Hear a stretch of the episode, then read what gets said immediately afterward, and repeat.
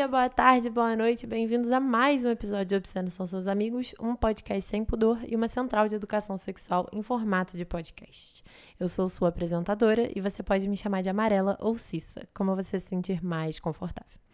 No episódio de hoje, que faz parte do Subcast, para quem ainda não sabe, é uma subcategoria de podcasts de Obsceno São Seus Amigos, onde eu chamo uma pessoa incrível para a gente conversar sobre suas experiências sexuais pessoais e aqui a gente poder exercitar um pouco da nossa escuta, um pouco de aprender que existem experiências sexuais das mais diversas e complexas e diferentes daquilo que a gente está habituado.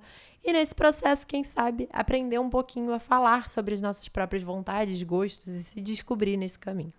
A convidada de hoje, a Carol, olha ela, cheia de intimidade, a Caroline Castro, ela vai falar um pouco sobre a pesquisa dela em História da Arte, a gente fala um pouco sobre BDSM ela vai falar um pouco sobre como ela conheceu, descobriu e passou a amar e aceitar seu corpo, além das suas experiências com remédios que ela teve que tomar por causa de relacionamentos dos quais ela teve. É um episódio muito diverso. É, eu passei por altas emoções, como sempre. Eu me apaixono pelos convidados desse podcast. Eu espero que vocês se apaixonem também.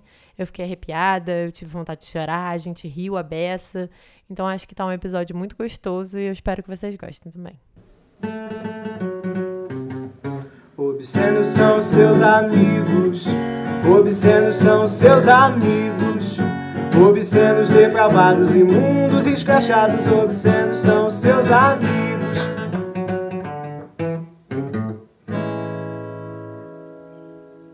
Oi, Carol, muito bem-vinda ao podcast Obscenos são seus amigos. Vamos fazer aquela introdução que eu te mandei no e-mail? Uhum. Tá preparada? Alguma dúvida? Sem dúvidas, vamos lá. Ótimo. Eu tô namorando. Eu tô solteira. Eu sou uma mulher branca. Eu sou uma mulher branca. Eu sou ateia. Eu também sou ateia. Eu sou cis, feminina, mulher. Eu sou cis, mulher, feminina. Eu sou heterossexual. Eu acho que eu estou num processinho de curiosidade. Ai, que bom um kink que eu tenho e que eu venho desenvolvendo mais é questões com roupas, então como usar tecidos e coisas assim. Bom, o meu eu sou sou 100% Brett e fortes interesses em sadomaso. Eu uso pronomes a ela. Meus pronomes são a e ela. Eu sou historiadora e sexóloga. Eu sou historiadora da arte, pseudo-artista, e é isso. Hoje eu tô me sentindo muito feliz porque é a primeira vez que eu tô gravando em um mês. Eu tô bem animada de estar tá participando. Ai, que bom. Se você tivesse que classificar você mesma num parâmetro de vergonha sexual, sendo cinco muita vergonha e um nenhuma vergonha, como você se classificaria? Acredito que um. Show. Acho que só nessa introdução eu já tenho perguntas para te fazer. Me explica o que é Brett. Uh, então, o Brett, na verdade, ele é uma das coisas que tem dentro do BDSM. Uh, a tradução, ela é um pouquinho tosca, eu acho particularmente, no caso seria pirralho, que na hora das brincadeiras eu gosto de ser dominada, mas também gosto de ser um pouquinho rebelde para receber uns certos castigos, assim. Adorei. Eu não fiz um episódio ainda falando o que, que é o BDSM, todas essas complexidades, assim. Você quer contar um pouco de como é que você conheceu esse mundo? Que, como é que você vem encontrando essa comunidade? Como é que você achou esses rótulos? Então, na verdade, eu ainda não estou associada a nenhuma comunidade. Eu queria muito frequentar, mas por hora ainda estou na busca aí, pesquisando. Mas eu tive um parceiro que ele já é um pouco imerso nesse, nesse mundo. E então ele foi me mostrando um pouquinho algumas práticas que a gente foi tendo e eu fui curtindo bastante, né? Eu já tinha feito umas pesquisas assim, já tinha ouvido falar. Pelas coisas que, que eles prezam, isso me interessou bastante, né? O, a questão de ser tudo consensual, seguro são. Isso, são. eu achei super interessante, fui procurando algumas práticas, mas ainda estou tentando conhecer um pouquinho desse mundo.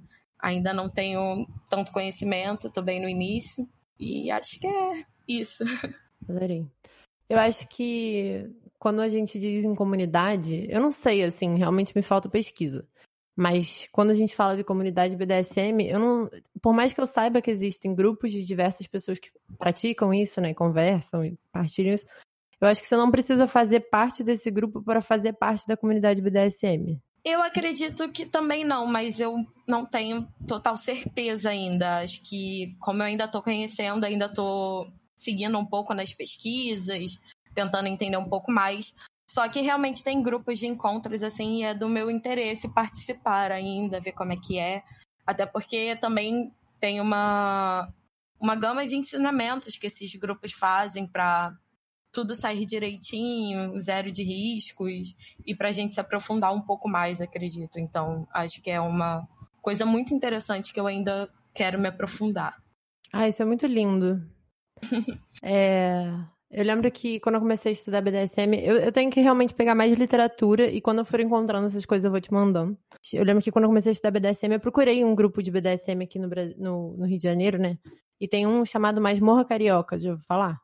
Já sim, já pesquisei sobre eles até. Não sei, eu não, nunca me aprofundei o suficiente para dizer se eu acho bom ou se eu acho ruim, mas assim, eu achei a proposta que eles tinham no site deles bem legal. Você conhece algum outro? Então, é. Não, tipo assim. Uh, eu não conheço ninguém que já tenha participado de, de alguns grupos. É, tem esse parceiro que eu acho que ele até frequenta alguns, ele até fotografa alguns, faz parte do, do trabalho artístico dele, inclusive. Mas nunca cheguei a conversar com ele para perguntar como é que funciona e tudo, porque eu tô querendo fazer isso numa fase que eu possa me dedicar um pouco mais, porque eu ainda tô num, num momento imerso dentro de uma correria que me prende um pouco.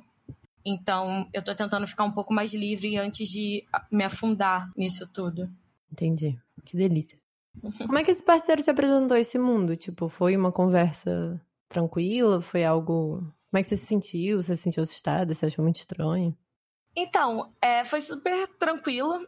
Eu já tinha, antes de ficar com ele, tudo, eu já tinha reconhecido que tinha uma certa resistência quanto a algumas dores, algumas coisas assim.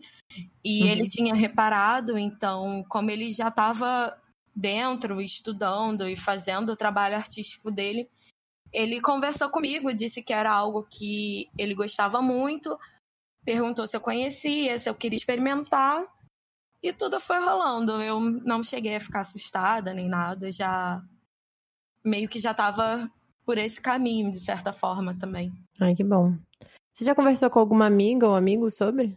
Eu tenho uma amiga que ela também está iniciando é, nesse ambiente e a gente troca algumas experiências assim, a gente conversa um pouco, mas uhum. como ela também é iniciante nisso tudo, é uma coisa bem básica, acredito. Mas eu tenho gostado muito, tenho achado muito interessante.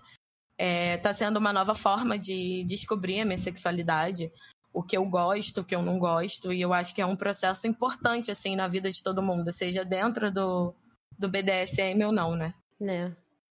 E eu acho que o BDSM tem um negócio muito legal também, que é, assim, por mais que você esteja descobrindo, você nunca vai parar de descobrir, né? Ele é um mundo extremamente vasto podem ter experiências que hoje você olha e fala assim, nossa, tenho zero interesse nisso agora. E daqui a um tempo você olha e fala, hum, hum não, talvez eu queira experimentar sim. E é um processo eterno de descoberta dentro da comunidade, assim, eu adoro isso. Acho um processo bem legal também é, dessa área. Até porque, tipo, eu me considero muito experimentalista, eu sou muito curiosa, eu gosto de tentar e saber o que eu realmente gosto, o que eu não gosto, uhum. o que é para aquele momento, o que não é. Então, acho que isso é o que mais me interessa, assim, dentro desse meio, talvez. Uhum. Ah, eu amo essa comunidade, eu gosto de falar sobre ela. Meu, meu coração fica quentinho. Você sabia que tem um, tem um termo chamado switch? Porque tem, dentro da comunidade BDSM, de alguma forma as pessoas meio que dividem elas em pessoas que são dominadoras e pessoas que são submissas, né? Assim, não para todas as práticas e ninguém precisa se engessar nesses termos, mas existe um meio do caminho que é a galera switch, que geralmente é onde a galera que gosta de experimentar fica, que diz, ah, eu gosto um pouquinho de tudo, assim. Você acha que você se identifica com algum desses mais? Então, o Brett em si, ele é um, um, faz parte, né, disso. Tem até o testezinho deles, né, na, na internet, o uhum. BDSM teste. acho interessante fazer, eu sempre faço e refaço, assim, pra ter um direcionamento, assim, tipo, ah, o que será que eu posso experimentar? Ou, tipo. Porque, querendo ou não, aquilo é uma sugestão, né? Acredito que ajude você a descobrir um pouquinho mais. Tem essa parte, né, experimentalista, tem o Brett, que sempre dá 100% nos meus testes. tem o sadomaso e também tem o não monogamista, que são, assim, as coisas com pontuações mais altas, assim, que uhum. vão variando de muita coisa. Tipo, o Budorn também eu adoro, adoro ser amarrada, curto bastante. Uhum. É, é uma coisa muito vasta, então acho que é um pouquinho difícil falar, assim, muito reduzido. É, não, é bem vasto mesmo. Eu gosto muito desse site, fica aqui a recomendação para quem tiver interesse, eu boto na descrição do episódio. E aí você falou que você faz pesquisas em torno disso, assim, eu queria saber mais ou menos onde é que você pesquisa, quando a gente fala quero descobrir minha sexualidade, quero saber novas informações, que, quais são as coisas que te vêm à sua mente, onde é que você aprende essas coisas? Então, é, a minha pesquisa em torno da, de sexualidade tem sido um pouco mais acadêmica atualmente, porque, como eu disse, eu sou historiadora da arte, estou fazendo faculdade e pretendo fazer trabalhos sobre arte erótica. Então, por hora, eu tenho seguido mais nesse âmbito mais acadêmico, com uhum. alguns uhum. livros, mas para coisas mais pessoais, assim, eu acho que eu vou tentando conversar com pessoas mais próximas, mais íntimas, que estão abertas e trocar experiências e talvez até experimentar algumas sugestões, assim, porque eu sou como eu disse, eu sou muito aberta para falar dessas coisas, então acho que meus amigos gostam bastante até de bater esses papos comigo. Então eu vou meio que tentando sugar um pouquinho de tudo, experiências de outras pessoas, sugestões, como é que algumas coisas funcionam. Com esse parceiro, a gente conversa um pouquinho toda vez que a gente se encontra, até. Então, não tem algo tão definido assim, tipo, ah, site tal, pesquisa uhum. específica assim, eu acho que eu vou mesclando um pouquinho, a curiosidade que eu tenho eu vou jogando assim, e vou vendo o que encaixa, o que não encaixa, e tentando me fazer aí nesse meio. Ai, que delícia. Você quer falar um pouco do seu estudo? Então, posso falar, mas tá uma coisa muito supérflua ainda. A ideia da pesquisa, na verdade, é tentar entender um pouquinho como é que funciona essa visão do da sexualidade na sociedade, sabe? Como cada tempo histórico, assim, considera ela, leva ela, como ela atua em certas situações.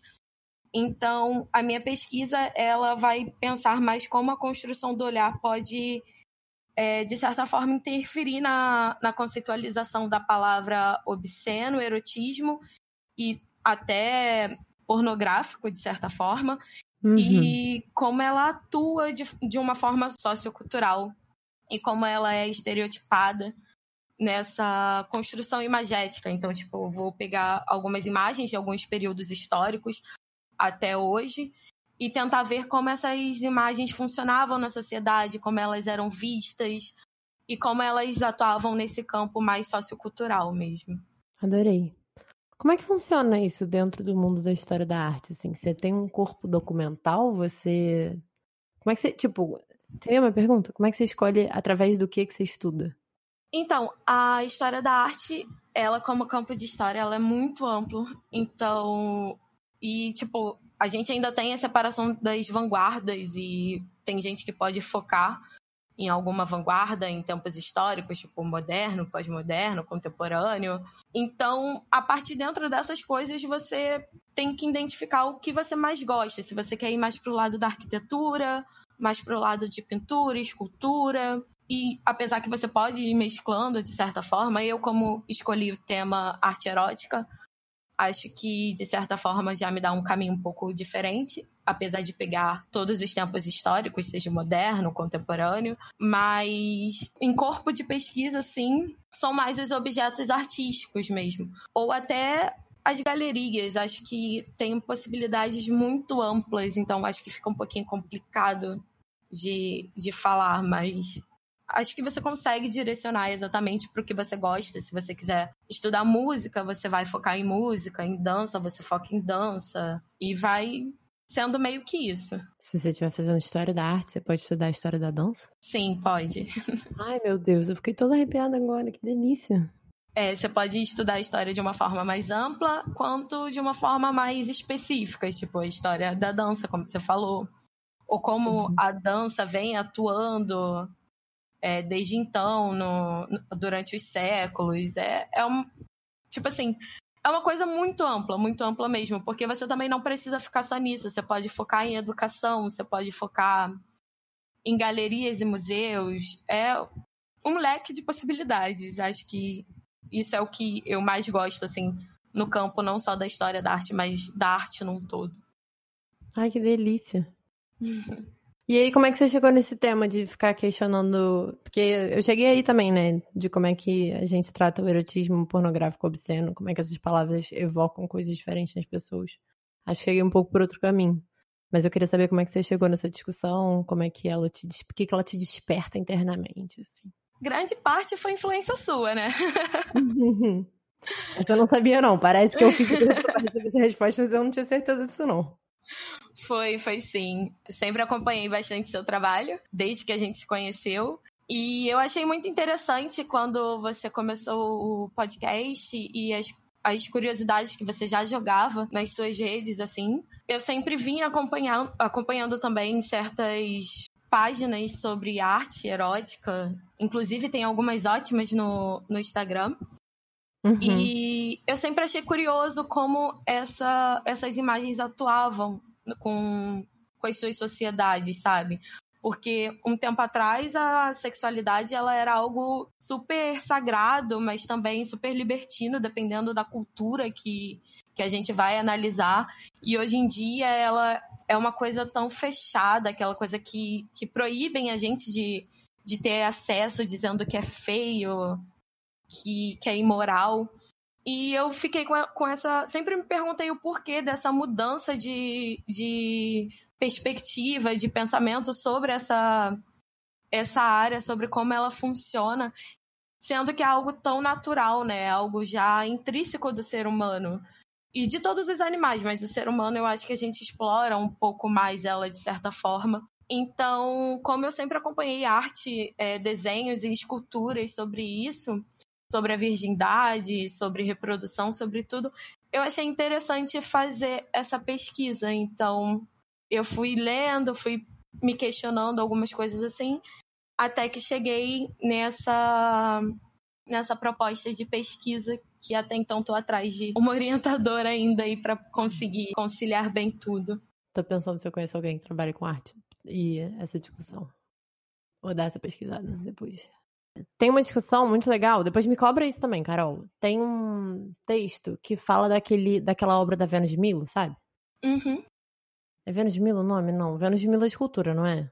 É, tem a escultura, tem pintura. A Vênus, na verdade, ela tem inúmeras representações. Tá, e aquela Vênus que ela sai de uma concha. Tá ligado esse quadro? A criação de Vênus. Criação de Vênus. As pessoas, né, hoje em dia se coloca esse quadro num lugar de. Isso aqui pode, né? É a mulher mais bonita do mundo, em tese, porque é uma deusa da beleza, do amor, etc. Tipo, completamente nua, indo se cobrir, né? E hoje em dia isso é algo completamente liberal liberado e santificado de uma certa forma, tipo, ah, isso não é pornografia, isso não é errado, isso não é erótico. É uma pintura valiosíssima para nossa história, blá blá blá.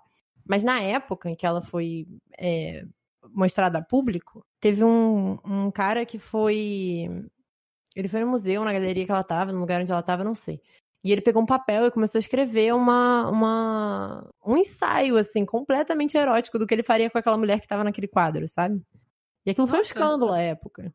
E aí, hoje em dia, a gente acha que ela é super santificada e sagrada. Não sei porquê. Acho que isso ocorre com, com muitas imagens até. E só para corrigir aqui, na verdade, o nome do quadro ele tá como nascimento, não como criação. É nascimento de Vênus, né? Uhum. Mas, assim. Eu não sabia, eu confio em você. que bom. Todos os quadros, assim, principalmente os que são carregados com a figura feminina, tem muita coisa que a gente pode tirar desse universo da sexualidade. Tipo, tem alguns quadros que sempre remetem uma, uma captura da, da figura feminina, que sempre representa sempre tem uma história por trás é, que fala sobre o estupro e tudo. Então, acho que é um universo muito amplo para estudar esse tipo de tema, e eu acho que foi isso que me interessou. Ter sempre esses pequenos detalhes, assim, que às vezes a gente passa despercebido, ou a gente diz, ah, não, loucura, impossível isso tá representando um estupro ou algo do tipo, né? O, acho que o maior uhum. exemplo disso é o quadro da Primavera, que, se eu não me engano, acho que é Zeus que inicialmente sequestra ela e devido a isso ela acaba virando uma ninfa. São muitas histórias que estão por trás dessas, dessas imagens, né? Tanto mitológicas quanto, às vezes, até de religiões cristãs também. Então, é uma, uma gama de interpretações também, né? A arte, ela tem muito disso. Ela nunca mantém uma coisa fechada. Ela pode ser ela é sempre uma coisa aberta que pode estar em mutação ou ou expansão e acho que isso de certa forma me atrai muito, não não ter que ficar presa a uma coisa só. Me ajuda bastante até nessas pesquisas. Uhum. Ai, que bom que isso te ajuda, porque isso me enlouquecia. Mas por quê? Ah, não sei. Eu sou uma pessoa muito metódica. Aí se eu tenho muitas possibilidades, eu vou ficando muito confusa e bagunçada. Mas deixa eu te perguntar, é, esse quadro da primavera, você sabe o nome? Eu botei a primavera, quadro, Zeus. E aí apareceu um quadro que é do Sandro Botticelli, a mulher com vestido vermelho, é esse? Em meio de um monte de outras mulheres. Isso, é esse mesmo. Mas assim, a primavera, no caso, ela vai estar centralizada aí. E uhum. ela é exatamente essa figura que foi sequestrada. Tem até uma. No cantinho direito do quadro, uhum. tem até uma mulher sendo é, sequestrada. Puxada, né? Uhum. Isso. Esse mostra um pouco da história dela, o sequestro dela, entendeu? Esse quadro uhum. em si mostra um pouco da, da história que tem diante da, da primavera. É bem interessante pesquisar, talvez eu possa te mandar e você deixar na descrição do, do cast depois. Uhum. Pode ser interessante. Adorei.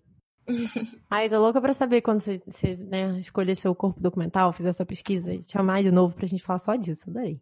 Ai, vai ser lindo. Eu já tô com uma pilha de imagens pra, pra fazer esse estudo. Ai, que bom. Dentro, dentro dessa discussão de se há uma diferença entre o que é erótico, o que é pornográfico, o que é obsceno, da sua leitura até agora, e não precisa ser uma leitura especializada, tô perguntando a sua opinião pessoal também. Você acha que tem alguma diferença essas palavras? Olha, particularmente eu acredito que não, mas pelo estudo de algumas imagens assim que eu fiz, eu acompanhei, acho que a definição e o conceito dessas, dessas palavras ligadas a, a cada repertório visual vai depender de cada pessoa, sabe? Um, acho que uma pessoa mais religiosa, com todo aquele metodismo do, da, da sua religião, das suas crenças, vendo algumas imagens, até quadros bem famosos, é, por exemplo, num museu que o corpo feminino esteja nu, talvez ela possa pôr isso como pornográfico. Tanto que tem, teve uma reportagem recente até sobre um museu no, em Brasília, se eu não me engano, que eles estavam querendo censurar todas essas obras de corpo nu feminino porque representavam pornografia. E como ia muita Ai, criança, muita família, eles queriam tirar. E os museus que não estivessem de acordo e permanecessem com essas imagens estariam sujeitos a multas até. Então eu acho que depende muito de cada pessoa, como é que ela lida com, com a sexualidade, como é que ela lida, não só com a sexualidade própria dela, mas como o mundo define a, a sexualidade, se ela acha essa definição errada ou não. Acho que isso é uma coisa muito interna, então acho que isso fica difícil diferenciar um pouco esses termos e fazer com que eles se distanciem. Só não sei se faz tanto sentido assim o meu pensamento. Acho que faz sentido. Eu não sabia desse negócio de Brasília, não. Ai, que caos. É... Enfim, que a gente falou como é que a gente se conheceu, mas a gente não explicou como que foi isso. Porque, o que que acontece? Quando eu te conheci, eu lembro que não tinha muita certeza do que, que você ia estudar. E aí, você quer contar um pouco também de como é que você chegou nesse tema? É, então, Uh, quando a gente se conheceu, o foco era cinema, Uhum. mas, mas só cinema. Ainda é o foco, apesar de estar em História da Arte, o que não me distancia da área. E eu fui Uhum. sua aluna e teve uma aula que você deu sobre sexualidade, que você leu alguns documentos históricos sobre algumas experiências sexuais iniciais da, da corte que foram registradas. E eu Uhum. achei aquilo super incrível. Foi um documento assim que eu fiquei tipo fascinada. Uhum. E comecei a pesquisar um pouco como seria isso nas imagens, sendo que no cinema já acompanhava um pouco disso, né? O cinema ele é carregado de, de sexualidade, sensualidade e erotismo. Então, achei interessante fazer essa pesquisa, fui caminhando, fui lendo algumas coisas, até que entrei para o curso de História da Arte, estava meio perdida, porque não era minha primeira opção de curso, mas eu fui gostando bastante do curso, das, da propostas, das aulas, das possibilidades de, de pesquisa, e eu decidi casar até que eu vi que tinha uma matéria de arte erótica que eu estou na luta para entrar. e aí eu decidi que eu ia me aprofundar nessa pesquisa, só não decidi ainda se eu vou ficar só nas pinturas ou se eu vou tentar jogar para o cinema, porque é meu foco principal. Mas tenho estudado também essa coisa dentro do cinema. E é isso. Acho que eu expliquei bem. Ai, adorei. Viu pensando, né, dentro do cinema. O que, que separa uns 50 tons de cinza de uma pornografia? E é uma, uma coisa incrível, né? Ainda pretendo estudar também um pouquinho sobre isso, porno chanchada. Ai, sim, o pornô chanchada. Uhum. sim, Carol. É muita coisa, assim, que, que vai aparecendo e a gente tem que, às vezes, se limitar, né? Uhum. Porque a pesquisa, ela também não pode ficar tão ampla até não fazer sentido ou não fechar nenhum É. caminho. Eu li muitos livros sobre isso, né? Eu li o Cinema Erótico, se eu não me engano. E atualmente também eu tô lendo o Cinema Explícito, do Rodrigo Gerassi. Ele é uma meio que uma representação cinematográfica do sexo. Então ele vai abordar várias vertentes do cinema, vários filmes depois. e as cenas com essa representação. Ele inicialmente até fala um pouco sobre essa coisa do pornográfico e do obsceno no início do livro, mas eu ainda não sei definir se é algo maravilhoso. Com certeza tem su- sua, suas problematizações, né? Acho que toda pesquisa, todo livro sobre isso tem um pouco.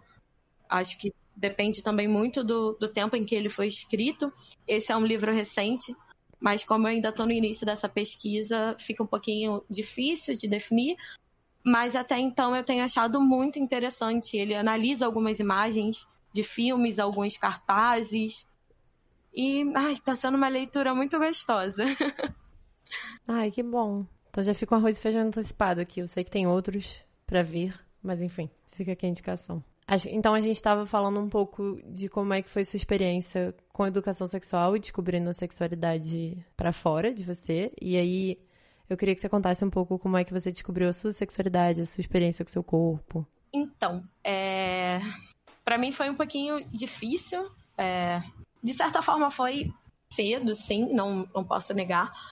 Mas como eu era criança gordinha, esquisita, que sempre sofria bullying, eu tinha uma relação muito delicada com meu corpo. Hoje em dia ainda tenho, mas acho que é muito melhor do que era antigamente. Então eu não me via como uma, uma pessoa namorável, não me via como uma pessoa atraente, sensual.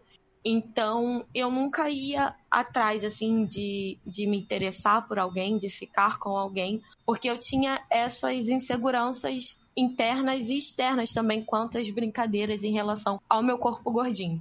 É, Uhum. Aí eu conheci meu primeiro namorado, então foi minha primeira experiência sexual, assim. Eu nunca fui de planejar a primeira vez, sempre ouvia algumas meninas conversando sobre isso idealizando como elas queriam que fosse a primeira vez, mesmo todo mundo avisando que nunca é do jeito que a gente deseja, é um caos essa primeira experiência. Mas Uhum. como eu nunca tive essa coisa de planejar, de desejar que isso acontecesse logo, nunca me preocupei até que aconteceu. Foi bem tranquilo até, foi românticozinho inicialmente. E achei bem tranquilo até, não, não tive muitas violações, foi tudo no meu tempo, mas caí naquela velha desculpa do camisinha aperta, o que até hoje eu me acho muito lesada, mesmo depois de tantas aulas sobre isso. Não, não, não, não, não, não, não, não. A culpa não é sua. Não, sim, mas hoje em dia a gente fica pensando, meu Deus, como é que Aham. a gente consegue cair nesse papinho, né? Então, inicialmente foi com a camisinha, mas depois a gente meio que tirou, eu meio que cedi. Fiquei muito preocupada em relação a isso, então não foi tão prazeroso, não foi tão bom assim quanto quanto poderia ter sido se, se eu não tivesse com essa insegurança na cabeça. E ainda tive que tomar a pílula do dia seguinte, porque eu tava com mu muito nervosismo, tava com muito medo. E gravidez, para mim, é uma coisa que, de certa forma, me dá um pouquinho de medo. Então, já foi uma bomba também no meu corpo, né? E Uhum. esse meu primeiro relacionamento, apesar de ter sido a minha primeira experiência sexual também, é, não era um relacionamento muito saudável. Então, meu corpo sempre foi uma questão pra ele, sabe? Se eu ganhava um pouquinho de peso, já era motivo pra comentar, pra para dizer não, você tem que emagrecer, senão eu não vou gostar mais de você, não vou sentir mais uma atração sexual por você. Uhum. Isso vai afetar o meu tesão, que vai afetar a nossa relação. Então era uma pressão bem bem grande assim, né, em cima de mim, e isso me fez causar Ele era mais velho que você? Ele era mais velho que eu. Uhum. Sempre tem essa coisa, né, quando o cara é mais velho, uma manipulação É. um pouco mais A pressão fácil. é adicionada. Sim. É. E isso foi caminhando, às vezes eu não tava nem engordando, eu tava no período menstrual, onde o nosso corpo em si fica um pouquinho mais inchado. E isso foi motivo de muitas brigas, isso foi motivo de, de muito, muitas causas de doenças minhas, especialmente a, a gastrite. Tive um sério problema com gastrite, cheguei a ficar um tempo inter- internada até por causa disso, precisando ficar no soro, porque eu não estava comendo, não estava me alimentando direito, porque aquilo entrou na minha cabeça e tinha que ser aquilo, porque como eu já tinha essa insegurança com o meu corpo, se eu não fizesse aquilo, não só ele não ia se sentir atraído por mim, como também nenhuma outra pessoa se eu quisesse vir a ter um outro relacionamento. Uhum. Mas mesmo que tenha tido essas coisas, eu fui conhecendo um pouco mais do meu corpo, alguns pontos que eu gosto, outros que eu não gostava tanto, algumas práticas que para mim hoje são essenciais, que eu adoro e que se não não tenho eu acabo sentindo um pouquinho de falta, mas sempre também respeitando a vontade da outra pessoa e o tempo dela. Acho que eu prezo muito sobre isso. É um ponto importantíssimo para mim, então a todo momento eu deixo isso muito claro para a pessoa que eu tô junto. E algumas coisas em si também foram alguns acidentes assim, tipo, a questão com a dor foi um acidente. A gente estava numa experiência num local mais externo e ele me encostou na parede e meio que ficava arranhando e aquilo acaba sendo muito prazeroso para mim. E eu achei meio curioso e também fiquei meio envergonhada daquilo. e aí eu fui Uhum. conhecendo a minha resistência pra, pra dor, fui tentando sugerir umas coisinhas assim. A gente terminou e eu fui tendo outros parceiros, mesmo que sem assumir um relacionamento, com os devidos cuidados, de certa forma. E aos poucos eu fui me descobrindo, assim. Hoje em dia tem caras que conversam comigo, sejam amigos ou sejam alguns que eu me envolvo e eh, eu ouço até os comentários. Poxa, acho impressionante a forma que você conhece o, o seu corpo, porque eu entendi que isso meio que seria uma folga para o meu corpo. Acho que conhecendo ele e sabendo onde ele gosta de ser tocado, onde estímulo o prazer dele seria uma folguinha é, diante de toda essa pressão que eu botava no meu corpo e que eu deixava os outros botarem no meu corpo. Então foi um processo um pouquinho delicado, mas de certa forma acho que foi necessário. Acho que eu até agradeço um pouco ter tido um pouquinho dessas experiências. Claro que poderia ter sido muito melhor, sem muitas consequências, mas hoje em dia eu entendo meu corpo, eu sei o que ele precisa, eu sei o que ele quer. Então, nesses momentinhos eu tento sempre fazer um momento de relaxamento, um momento de mostrar para ele que tipo, ó, eu tô aqui, eu gosto de você, a gente tá junto. E o que aconteceu, sabe, não tem problema, porque a gente tá superando e agora é tudo lindo, vai ser só prazer. Ai, Carol, fiquei toda arrepiada quando você disse que conhecer seu corpo pra dar uma folga pra ele. Ai, meu Deus do céu. Amém. Quando você falou de práticas, é esse tipo de prática? Você faz meditação, você se escuta? É isso? Sim, não só a mim, mas eu, eu tento escutar também o corpo da pessoa que tá comigo. É, tipo assim, em encontros, normalmente eu gosto de deixar marcado, assim, porque quando eu vou sair sabendo se vai rolar ou não, eu gosto de ter um auto-date comigo mesma antes, que eu ponho uma música que uhum. eu gosto, eu tomo um banho quentinho, do jeitinho que eu gosto, passo hidratante, tento fazer uma massagem, como as coisas que eu gosto. Então, eu tento me dar esse auto amor para poder estar tá mais relaxada, mais tranquila e me deixar um pouco mais livre também na hora. Ai, que coisa linda. Amém. Você acha que te relaxa porque você meio que já recebeu o amor que você precisava para aquela noite, então tudo que vem depois é extra? Meio essa lógica ou é outra coisa? Então, na verdade, eu faço isso antes de, de qualquer encontro. Antes de rolar qualquer coisa, eu mostro para mim mesma que sou eu comigo e que é para ser divertido, então, por mais que eu ainda tenha algumas inseguranças diante do meu corpo, eu tenho que esquecer aquilo e só aproveitar, porque qualquer pessoa que veja esses pontos que são inseguros para mim, em mim mesma, como é, utensílios, tipo, como, como formas de, de me diminuir ou de não querer estar ali comigo, não vale o meu tempo e não vale ter essa conexão comigo. Uhum. Acho que é mais isso mesmo. Ai, amei.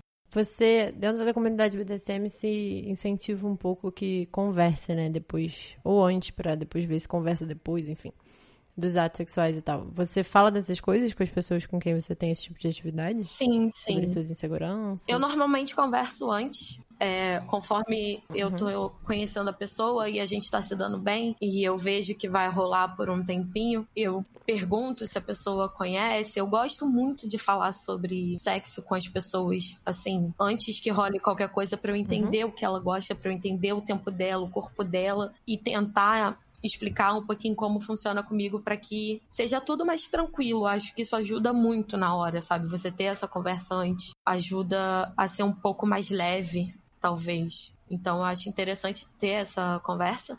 E sobre as práticas em si, é importante também dizer: olha, o que, que você acha da gente tentar isso daqui? Vamos experimentar? Tipo, com certeza naquela coisa tipo, deixando rolar, não aquela coisa rotuladinha, com horário certinho, pá, ah, não, agora a gente vai fazer isso, pá, pá. sem um roteiro, sabe? Mas é, deixar aberto. Ah, mas tem gente que gosta de roteiro também. Não, sim, com certeza. É, mas no meu caso, acho que o roteiro ele não funciona tanto. Mas, tipo, deixar aberto o uhum. que pode acontecer ou não. Se eu estou aberta que aquilo realmente aconteça, se eu quero retirar alguma coisa. Acho bem interessante essa conversa e toda, todas as práticas que eu tive dentro desse meio. A pessoa conversou comigo, ela explicou como funcionava, perguntou se estava tudo bem, se eu queria testar, se eu queria experimentar. Então acho que com isso eu nunca tive muitos problemas, não. Uhum. Ai, que bom. Adorei, Carol. Tô pensando, eu tenho tantas perguntas pra fazer, mas aí eu tô pensando o que, que eu faço Ai, primeiro. Só ir jogando. É... Não, acho que uma das minhas perguntas é isso, assim, você fala da sua insegurança? É, isso é uma impressão minha, completamente pessoal. Mas é porque eu acho que eu, eu notei muito você quando dava aula, por, em parte porque você falou comigo, né? Então, isso é um bom motivo. Mas também porque você vinha sempre muito arrumada. Eu lembro que eu sempre comentava suas roupas, assim. Não de um jeito fútil, mas assim, eu, eu sempre sentia que você entrava na sala, tipo, cheguei.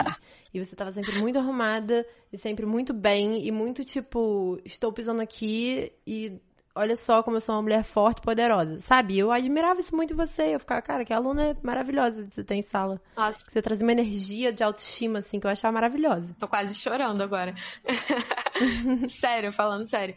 Então, na verdade, é, eu sempre gostei de passar essa imagem minha, tipo, de mostrar que, que aonde quer que eu chegue, eu tô ali pra, pra realizar o que eu quero, sabe? Não importa uhum. muito o que você vai dizer, o que vai é, acontecer.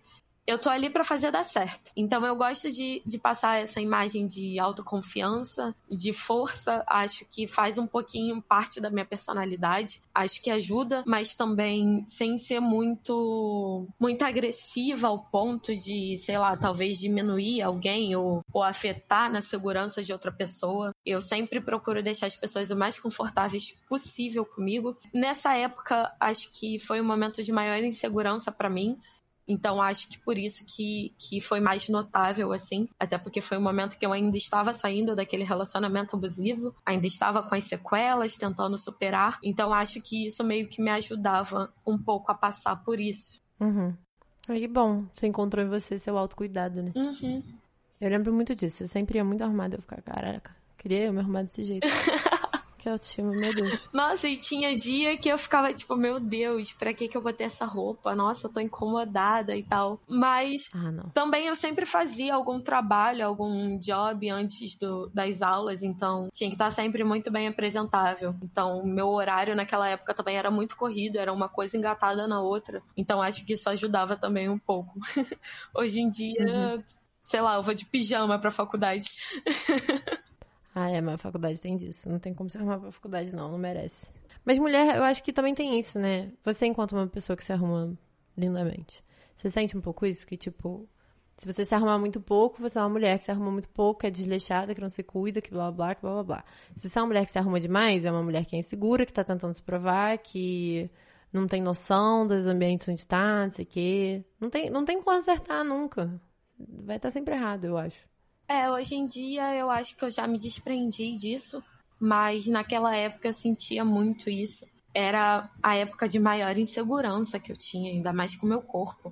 E ali eu já tinha perdido bastante peso até pelas doenças assim que eu tinha passado, mas ainda assim ficava muito insegura e às vezes me forçava a ir com uma blusinha que mostrava um pouco mais a barriga para tentar tirar essa coisa da minha cabeça de que todo mundo ia ficar notando a minha barriga e todo mundo ia perceber que eu era gordinha e que isso ia fazer as pessoas me olharem estranho, me zoar. Então, algumas das roupas também que eu usava na época era mais assim para me forçar a entender que não tinha nada a ver e que se eu tava confortável, tava ótimo. Ai, mas isso é um, assim, é um exercício difícil, né? Doloroso, mas é excelente, até porque as pessoas não deveriam se portar com a roupa que a gente veste.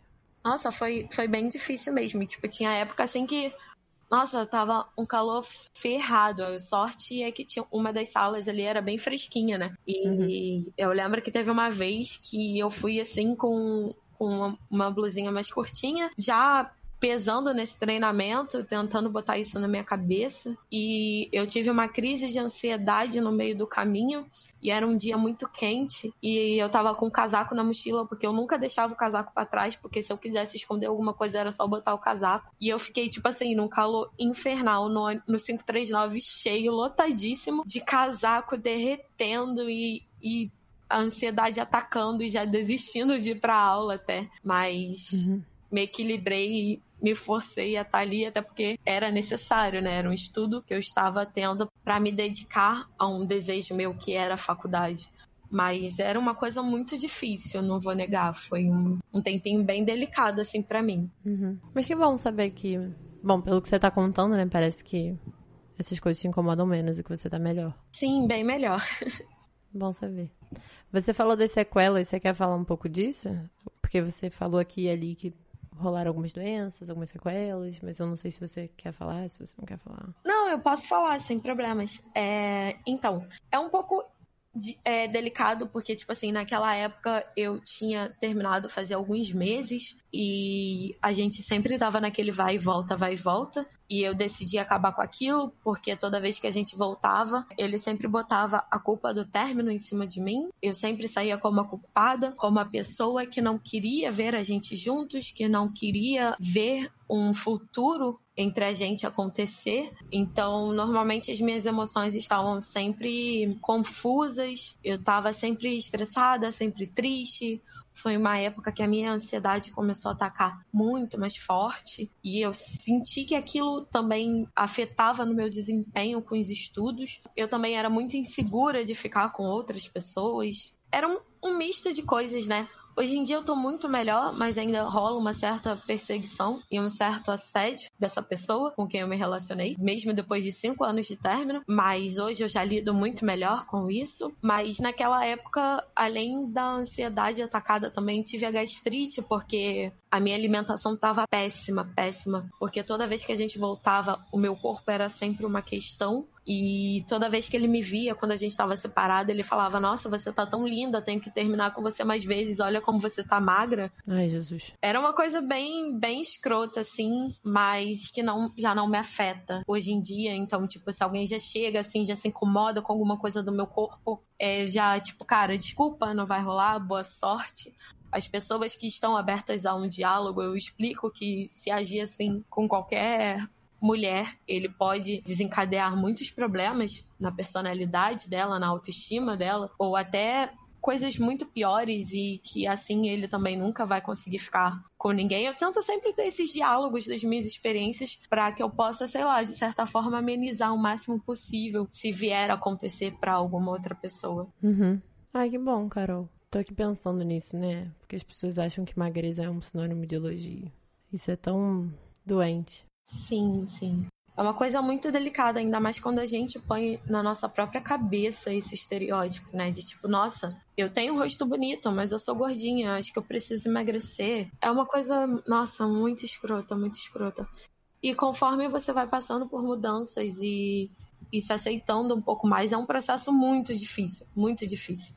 É, acho que a gente precisa acentuar isso aqui, porque Muita gente fala como se fosse uma coisa super fácil, que muda de um dia para noite, mas é um processo doloroso, é um, um processo que vai te afetar emocionalmente, psicologicamente. Então, se, se tiver ajuda de uma terapia, acho que pode ser um pouco menos pesado, talvez. É uma coisa muito delicada, mas que às vezes é necessário a gente passar para poder se distanciar de pessoas que mantêm a gente nesse estado e que provocam esse estado na gente, sabe? Uhum. Você disse num determinado momento que você não se arrependia de ter passado pelas coisas que você passou. Não sei se você falou essa palavra arrependido, acho que você falou, acho, acho que eu tinha que ter passado por isso para estar onde eu estou. Mas se você tivesse a oportunidade de falar com a Carol do futuro, do passado, você teria avisado ela? Você teria mudado alguma coisa ou não? Então, com certeza teria mudado. Teria mudado sim, mas também teria dado o conselho dela se manter nessa, nessa curiosidade de, de tentar descobrir o corpo dela. Porque eu acho que toda essa pressão me fez querer entender um pouco mais de mim, do meu corpo, como tudo aqui funcionava.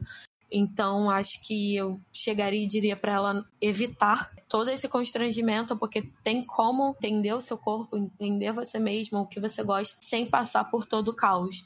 Então, eu com certeza aconselharia ela a evitar, com certeza. É um, algo que eu não desejo para ninguém passar, mas que tentaria sempre meio que incentivar ela a, a se conhecer mesmo que um pouco mais cedo, exatamente para evitar também esse tipo de coisa. Uhum. Ai, Carol, nem sei o que perguntar mais. Eu sinto muito que você tem que passar por isso. Acho que, acho que é isso. Tem mais alguma coisa que você gostaria de conversar? Tinha a experiência com o meu remédio, mas eu posso falar de umas coisas boas também, né? Acho que esse episódio está um pouquinho pesado. Ah, a gente fala de muita coisa boa também. Então, teve essa experiência, né, uh, já na faculdade, de eu me relacionar com o cara e tudo. E, tipo, a gente tava saindo, tava sendo tudo super muito bem, assim super legal. E, tipo assim, a gente conversava muito, se divertia até. Aí, em uma das nossas saídas, acabou rolando, assim, e tal. Tava indo tudo muito bem. Só que uh, teve o caso dele conseguir, assim, meio que gozar duas vezes. E eu ainda tava ali no processo, não tinha conseguido. Mas eu acho isso super normal. Não vejo como um problema, tanto da minha parte ou da parte da pessoa que tá comigo. E a gente parou assim, deu aquela pausa para bater um papo, beber mais alguma coisinha. E ele meio que jogou o questionamento, né? Ele chegou para mim e perguntou se eu não achava que o remédio da. meu remédio de ansiedade afetava na minha libido, porque ele tinha hum. notado que eu não tinha conseguido chegar lá. E aquilo foi tipo um tapa na minha cara e eu fiquei tipo, mano, que? Como assim? Ele meio que querendo dar uma desculpa do porquê não foi bom para mim, sendo que ele não perguntou se foi bom ou não, porque às vezes você não precisa chegar no orgasmo ou gozar pra, pra ser bom, sabe? Uhum. E, meu Deus. Hoje em dia eu rio muito. Não, ele falou nesses termos, assim, de o seu remédio afeta e por isso você não gostou tanto, foi meio isso? Então, ele, ele não chegou a perguntar se eu tinha gostado ou não. Ele só jogou assim do nada. Ah, é uma pergunta. Você acha que o seu remédio de ansiedade ele interfere na sua vida sexual, na sua libido? Foi exatamente essa pergunta e eu fiquei tipo, cara, quê? O que, que você fez? Eu teria rido na cara dele. Mas eu respirei fundo e falei: não, não, isso nunca foi um problema, nunca afetou, até porque eu tô periodicamente no ginecologista, sempre tomando os cuidados, vendo se dá tudo certo com o meu corpo. E se eu tivesse sentido algum problema no remédio, eu teria sido a primeira a notar e já teria tentado resolver isso, né? Ver o que tá acontecendo. É, foi essa mais ou menos a resposta que eu dei. Mas logo depois disso eu fui embora, fiz de tudo para ir embora, porque não sabia mais como agir ali não sabia mais como levar é, essa relação, né? Uhum. E aí, eu, hoje em dia, é a maior, a maior, essa é a maior história de risada com as minhas amigas, que a gente fica tipo, mano, como é que leva alguém a perguntar isso, tá ligado? Ser deitada ali, acabou de fazer um negócio, você ainda tá deitada ali, respirando, e a pessoa te joga uma dessa. Mas não me afetou assim, não, não me senti mal, não me senti uma bosta, porque eu entendi que aquilo não era pro, é, problema comigo e nem com os meus remédios, mas sim um problema da, da perspectiva da pessoa em relação a tudo isso, né? Uhum. Hoje em dia, sei lá, eu acho essa história bem engraçada. Hoje em dia é como se fosse uma coisa muito. há muito tempo atrás, né? Mas foi bem recente, foi ano passado, se eu não me engano, essa história. Que doideira, né? É que eu tô pensando o que que passa na cabeça da pessoa para falar um troço desse. Já olhou para alguém e pensou o que passa na cabeça dela? Que eu não sei se é. Eu entendo de medicina, eu quero te provar que. Porque talvez a pessoa tenha esse conhecimento de que remédio de ansiedade interfere na libido. Mas aí, por que que coloca dessa forma? Ou se a pessoa não tinha esse conhecimento e resolveu que você não conhecia seu corpo o suficiente e ele ia te dar uma resposta para você sentir todos os prazeres do mundo, sei lá. E, tipo assim, não era uma pessoa muito aberta a, a receber dicas, né? Eu, com, com ele em si, eu não consegui sobre, sobre sexo, sobre o que a gente gosta e o que a gente não gosta. Ele não deu muita liberdade, mas ainda assim arrisquei, né? Tava na vontade, uhum. deixei rolar. Mas acho que isso acentuou a importância de ter essa conversa com as pessoas para mim, quando eu tô me relacionando com elas. Acho que evita esse tipo de coisa. Ah, é. Com Mas certeza. pelo que eu conversei com as minhas amigas, assim, não é o, não é o tipo de personalidade tão incomum assim. Sério? Sério. Tem mais gente que fica comentando os remédios dos outros? É, mais gente que fica tentando botar culpa do porque você não gozou e isso significa que você não gostou. Acho que não só com remédio, acho que qualquer coisa assim é motivo para jogar a culpa, entendeu? Ah, sim, sim, sim, sim. É, não, isso tem, né? E é incrível, porque eu fico assim, existe uma forma tão mais fácil de você ter essa conversa. Primeiro perguntando se você gostou, né? Porque, como você bem disse, uma coisa não necessariamente inclui a outra. E depois falando, poxa, eu queria muito te fazer gozar. Me conta você, como é que eu posso te fazer gozar? Se, é, se esse é o grande problema, né? Uhum. Não, então, teve até um momento assim que, que ele chegou e, e falou: Ah, é, você ainda não gozou, né? O que, que eu posso fazer? Para melhorar, para ajudar aí. Pô, acho que vai ser mais interessante se a gente tiver. Ai, que bom. É, esse detalhezinho. Eu falei que tinha um oral, dei algumas dicas assim do que podia ser feito, mas ainda assim a pessoa optou por não fazer. Eu não vou obrigar ninguém a fazer, né? Acho que é uma questão muito delicada, é uma coisa que não se faz. Uhum. E ficou por isso mesmo. Aí no final veio essa pergunta. E, enfim, Às vezes eu olho pra pessoa na faculdade e eu fico segurando o riso, assim, porque, sei lá, lembrar dessa história é uma coisa de tipo, meu Deus, é sério que eu passei por isso? Já tinha ouvido histórias sobre, mas, sei lá, coisas assim, nem sempre a gente acha que vai acontecer, né? Uhum. A gente nunca acha que, a, que as pessoas são, são surtadas o suficiente para mandar uma dessa. ah, mas tem de tudo nesse planeta. Pois é. Mas adorei, que bom que você levou isso com humor, né? Porque realmente, é cada uma que a gente passa. Se a gente não começar a rir disso. Sim. E se a gente levar a mal, acho que é ainda pior, né? E uma coisa que, que eu vi, assim, que eu senti depois que eu comecei a estudar sobre, sobre isso, me permitia fazer essas leituras e entender um pouco mais de mim e das outras pessoas, eu automaticamente tenho evitado sabe? Uh, ficar com caras assim. Tipo, antes mesmo de conhecer e de saber que a pessoa é assim, eu já não não deixo rolar nada, já não fico, já, já não tenho mais tanto esse interesse. Acho que, que não sei se isso é possível, mas acho que depois que você entra nesse universo, que você se permite conversar, se permite ler, estudar e ser totalmente aberta a tudo isso, meio que você já sente, de certa forma, uma vibe de tipo, hum, com esse vai ser muito legal, vai ser interessante, não vai ter tanto aquelas coisas bizarras de, de passar por situações como essa. Então vou investir. E outros você já sente assim, hum, tem cara de ser de ser nojentinho. Uhum. De reclamar, de, de não querer fazer oral, essas coisinhas assim. Acho que com o tempo você vai, você vai conseguindo sentir isso nas pessoas. Uhum. Tanto que depois que eu comecei a entrar nesse universo, eu tive relações muito boas, assim, muito boas mesmo, que, que ficaram na amizade, de vez em quando rola, de vez em quando não, isso vai variando. Mas eu sempre acabo muito amiga de todo mundo. Acho que meu primeiro relacionamento foi o único que, que eu não acabei amiga da pessoa, mas eu sempre acabo numa amizade.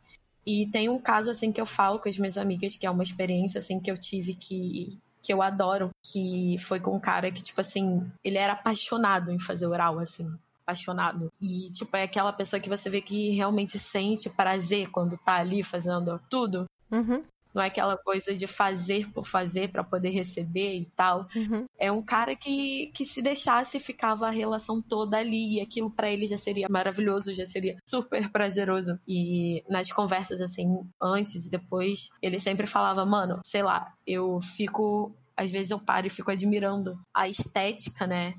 A anatomia ali visível da, da vulva e, nossa, é uma coisa incrível e tal. E acho que, que é esse tipo, esse tipo de, de gente que a gente precisa ter para essas relações, sabe? Um pouco mais leves, que saibam, saibam admirar uma boa vulva, sabe? Sem, sem frescurinha, sem jogar a culpa para alguma coisa porque você não gozou e entender que o gozo ele não é não é exatamente a principal essência do ato, né?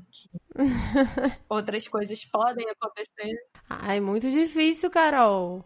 A gente tem uma sociedade inteira que diz que só se transa pra gozar. Como é que a gente faz para não transformar isso no principal ponto? Não, sim, é muito difícil, mas tendo essa experiência foi maravilhosa, maravilhosa, assim. Uhum. É uma experiência que. Eu tô sendo sarcástica, é, é o básico, é. eu acho.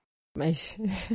Acho, nossa, acho que foi uma das minhas melhores experiências, assim, sabe? Uhum. E foi maravilhoso, maravilhoso. Tipo, sem muitos problemas com o meu corpo. Ele, ele gostava de ver como é que eu ficava quando eu tava atingindo o auge, assim. Uhum. Foi uma experiência totalmente diferente e que, nossa, espero encontrar gente assim mais vezes. ele te enaltecia, né? Sim, é, é uma coisa totalmente diferente, né? E você, você uhum. entende como é mais leve e deixa tudo muito mais prazer, prazeroso. Acho que devido a isso, só, só a companhia dele, sem, sem enrolar nada, só tomar aquela cervejinha, assim, já era o suficiente pra gente. A gente já, já se sentia bem, mais leve, como se tivesse acabado de, de trepar, sabe? Uhum. Ai, que bom. Fico feliz. É, acho que depois de todas essas emoções, esse episódio tá mais do que completo. Eu já fiquei emocionada, já, já fiquei densa, já fiquei, já, já fiquei triste, já. Agora estou feliz. e alegre por você. Acho que a gente pode passar para a sessão arroz e feijão. O que, que você acha? Claro, vai ser ótimo. O que, que você tem pra gente pra sessão de arroz e feijão dessa semana? Um, dois, feijão com arroz. Então, inicialmente eu tenho um documentário, né? O Pornocracy. Eu cheguei a falar dele com você, né?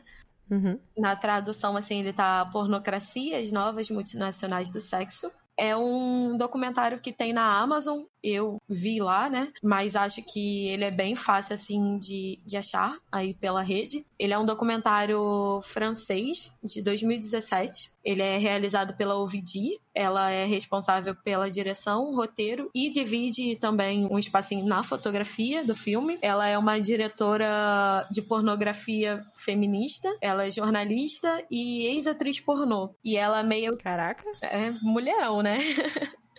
Meu Deus. E ela aborda um pouco é, sobre a questão da, da pornografia, essa troca de plataforma. Ela é uma produtora da velha guarda, onde a pornografia ela era gravada em DVD e vendida, com restrição de idade e tudo mais, onde era um pouquinho, tinha um pouquinho mais de, de tinha um pouquinho não, né? Muito mais de regulamentação, funcionava de uma outra forma e ela faz essa. Ela mostra um pouco dessa travessia dessa velha guarda para os tubes, né? Que são as novas plataformas de, de conteúdo gratuito. E ela aborda um pouco como isso é, um, é meio problemático, porque não tem fiscalização, não tem regras a serem seguidas. Então é um acesso que está aí liberado para muita gente, independente da idade. Ela fala um pouco o quanto isso é perigoso e ela dá voz para outros produtores da velha guarda também. E principalmente para atrizes, né, desse meio, tanto dos filmes uhum. pornôs quanto o Kangirls também tem um, um pedacinho no final sobre as Kangirls elas falam o quanto essa indústria mudou, mas que para elas conseguirem trabalho, elas têm que se adaptarem à nova forma, mas que também elas já não recebem como recebiam antes, elas já não têm o mesmo cuidado. Ela fala até de um de um certo rei dessas multinacionais que mudou totalmente o esquema de como essa indústria funciona. Inclusive, ele já, já foi contra campanhas lá na França e em outros lugares com leis que exigiam que, que esse conteúdo fossem realizados com a camisinha para prevenir qualquer coisa. Já forjou exames médicos. O cara comprou uma empresa para forjar o exame médico dos atores e atrizes que trabalhavam para ele. Como é uma, uma indústria meio delicada e eu acho que é um ponto que a gente deve pensar assim sobre a pornografia. Mas queria deixar claro que eu não sou contra a pornografia, Uh, mas acredito que tem que ter algumas regras, algumas limitações, principalmente leis de segurança para as pessoas que trabalham nesse meio. Ah, é, com certeza. É. Não, mas eu acho que a discussão da pornografia é exatamente essa, né? Como ela é mais complexa do que muitas vezes a gente pensa. Eu gostei desse Sim. documentário, assim, nunca vi, mas assim, gostei da indicação, porque parece ser bom. Eu gostei bastante dele e rola uma crítica imensa sobre, sobre esse documentário de gente julgando a produtora do, do filme, porque como ela era uma produtora pornográfica de velha guarda, dizem que ela fez esse documentário para difamar a nova indústria e rola muita coisa. É meio bizarro ler os comentários sobre o filme, Uhum. Mas acho interessante, assim, acho que é uma coisa que a gente deve ter em mente, pensar um pouquinho e até tomar cuidado com as próprias coisas que a gente consome, né? Tá preocupado se aquele conteúdo que a gente tá vendo, a pessoa realmente sabe que o conteúdo dela tá em determinado site, se ela realmente tá segura, se o trabalho dela tá em boas condições, não só na pornografia, mas na prostituição também, né? É uma coisa muito delicada, porque a nossa sociedade não entende que realmente existem pessoas que gostam desse trabalho, sabe?